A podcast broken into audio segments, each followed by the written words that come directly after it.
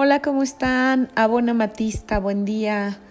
Qué gusto estar aquí con ustedes. Hoy traigo para ustedes la parte número dos de hábitos. El número uno, vamos a recordar de manera breve, quedamos que la elección de los hábitos de manera correcta debe de llevar una secuencia y una consecutividad para que podamos llegar a un buen término. El paso número uno el más importante es definir a dónde quieres llegar, cuál es tu meta final, para que de ahí puedas partir y que de ahí hagas metas establecidas y objetivos, cuáles son, qué es, cuáles son los pasos que tendrías que seguir para llegar a tu meta final, a tu objetivo final. Pero no, si tú no tienes una meta final o un objetivo definido, pues no te va a ayudar muchísimo, estarás de acuerdo conmigo. Entonces, paso número uno, tienes que saber qué es lo que quieres de la manera más clara posible y de ahí anotar los pasos que tienes que seguir o los hábitos que tendrías que ejecutar o cuáles tendrías que cambiar para acercarte a tu meta final, ¿ok? Ese es el paso número uno. Y hoy vamos a ver el paso número dos. Y el paso número dos es acerca de elegir. Elegir de manera consciente y de la manera correcta cuáles son los hábitos que te van a llevar a tu meta final. Y la idea es no que me digas una listota de 10 o 15 o no sé cuántas cosas que quisieras cambiar, porque entonces no te va a funcionar. El paso número dos es elegir y seleccionar de manera consciente tres hábitos, solo tres, que tienes que cambiar para lograr tu meta. Tres hábitos que digas, haciendo esto, cambiando esto, me va a llevar a acercarme a la meta. Tal vez esos tres no vayan a definir todo mi resultado, pero eso sí me ayudaría para acercarme. Entonces, ¿por qué solo tres? Te voy a platicar que es muy importante que no te emociones queriendo cambiar 10 cosas, porque cuando comenzamos queremos cambiar mil, ¿sabes? Sin embargo, mm, en ese proceso generalmente decimos, no, sí, sí puedo, sí puedo con cinco más. Por eso es que, por ejemplo, cuando estamos en un proceso de cambios, queremos hacer tantas cosas que terminamos haciendo nada. Sale, pecamos de ambicioso. Porque la emoción y esa energía cuando dices, no, sí quiero, traigo el entusiasmo súper elevado, claro que quiero, claro que puedo. Y eso está padrísimo.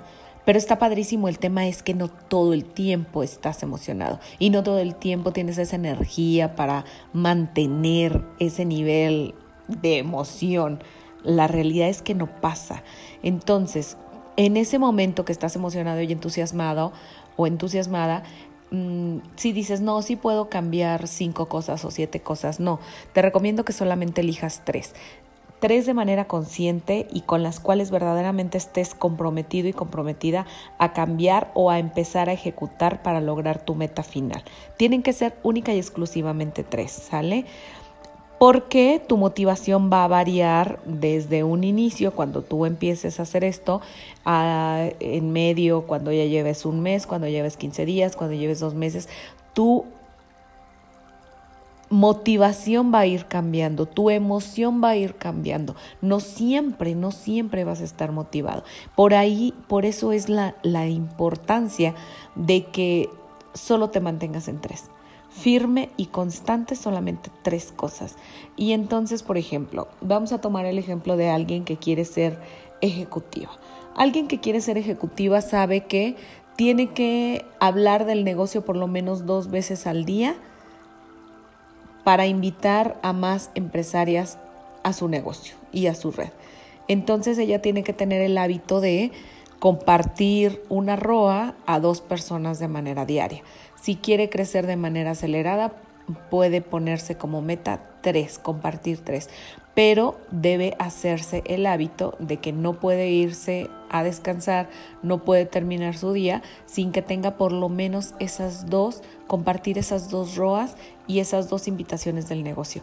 Si ella eso lo toma como un hábito, entonces ya no va a decir, no, es que no, no puedo terminar mi día si es que no presento estas, a estas dos personas. Y entonces va a buscar la manera de hacerlo presencial, digital, virtual, por Facebook, por Zoom, como quieras. Sin embargo, sabe que no podrá terminar el día hasta que no haya hecho la presentación del negocio al menos dos veces. Ese, por ejemplo, debería de ser un excelente hábito para todas y para todos, ¿ok? Por ejemplo, otro hábito que pudiera ser, ok, si tú lo que quieres es ganar un poco más de, dinero o mejorar lo que estás hoy comisionando, tienes que verificar qué tanto es lo que quieres ganar y que me digas qué es lo que te tiene ganando lo que hoy te tiene ganando. Si hoy dices, es que estoy vendiendo, se me ocurre, 100 mil pesos, pero esos 100 mil pesos como soy AP, activa permanente, ya sabes, esas que no se mueven pero ni para nada, y entonces, pero sin embargo, mi red, tengo más de 100 representantes, vendo en promedio 100 mil pesos, pero soy AP.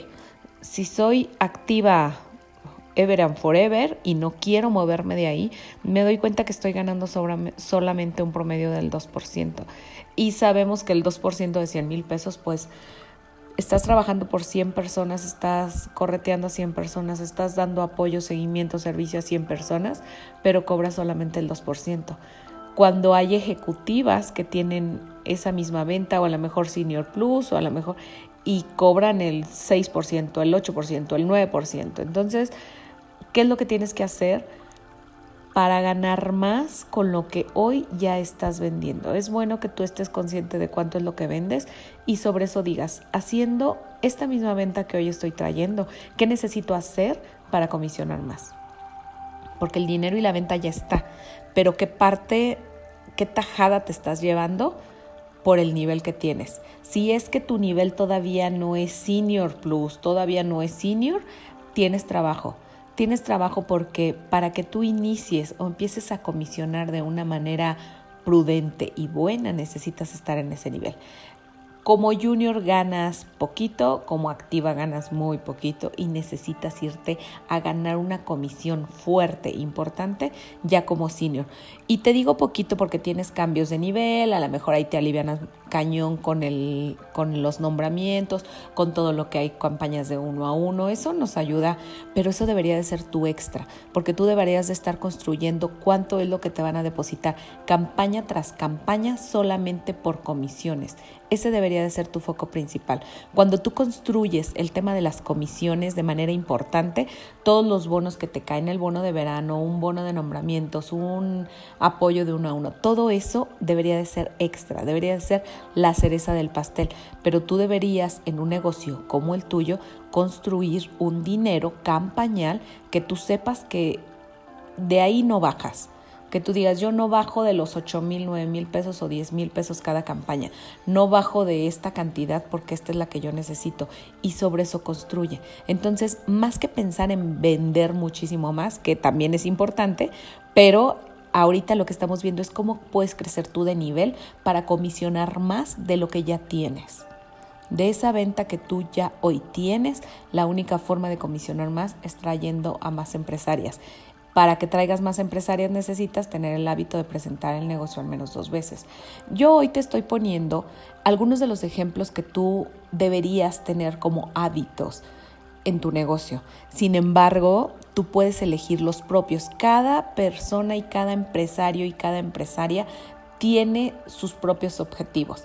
Si tú lo tienes claro y definido, como lo platicamos en el número uno, el paso número dos es elegir de manera correcta cuáles son los tres hábitos que vas a elegir cambiar, modificar o implementar en tu negocio para lograr tu meta final. ¿Ok? Y bueno, quiero cerrar con ustedes con una frase que me encantó y que por ahí ya también les compartí en, en Facebook, donde dice, no siempre vas a estar motivado. De ahí la importancia de aprender a ser disciplinado.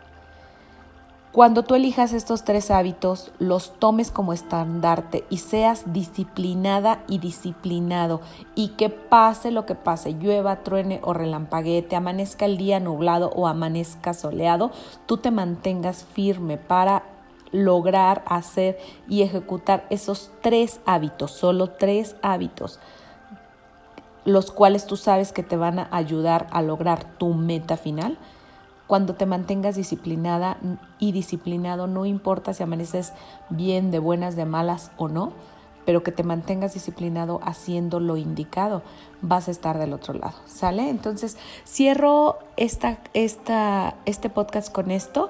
Recuerda, no siempre vas a estar motivada o motivado. Por eso aprende a ser disciplinado. Cerramos con esto, espero que ya tengas claro y definido hacia dónde vas. Recuerda que quien no sabe a dónde va, cualquier camino le queda bien. Yo espero que tú verdaderamente tengas definido hacia dónde vas para que tomes el autobús de los hábitos correcto, para que tus hábitos te lleven al lugar indicado y a la meta que estás definiendo hacia tu meta final, hacia tu objetivo primordial. Muchísimas gracias, les dejo, vamos a echarle ganitas, tenemos un gran día por delante y échale cabeza, ¿cuáles son los hábitos que vamos a cambiar? Un abracito, excelente día.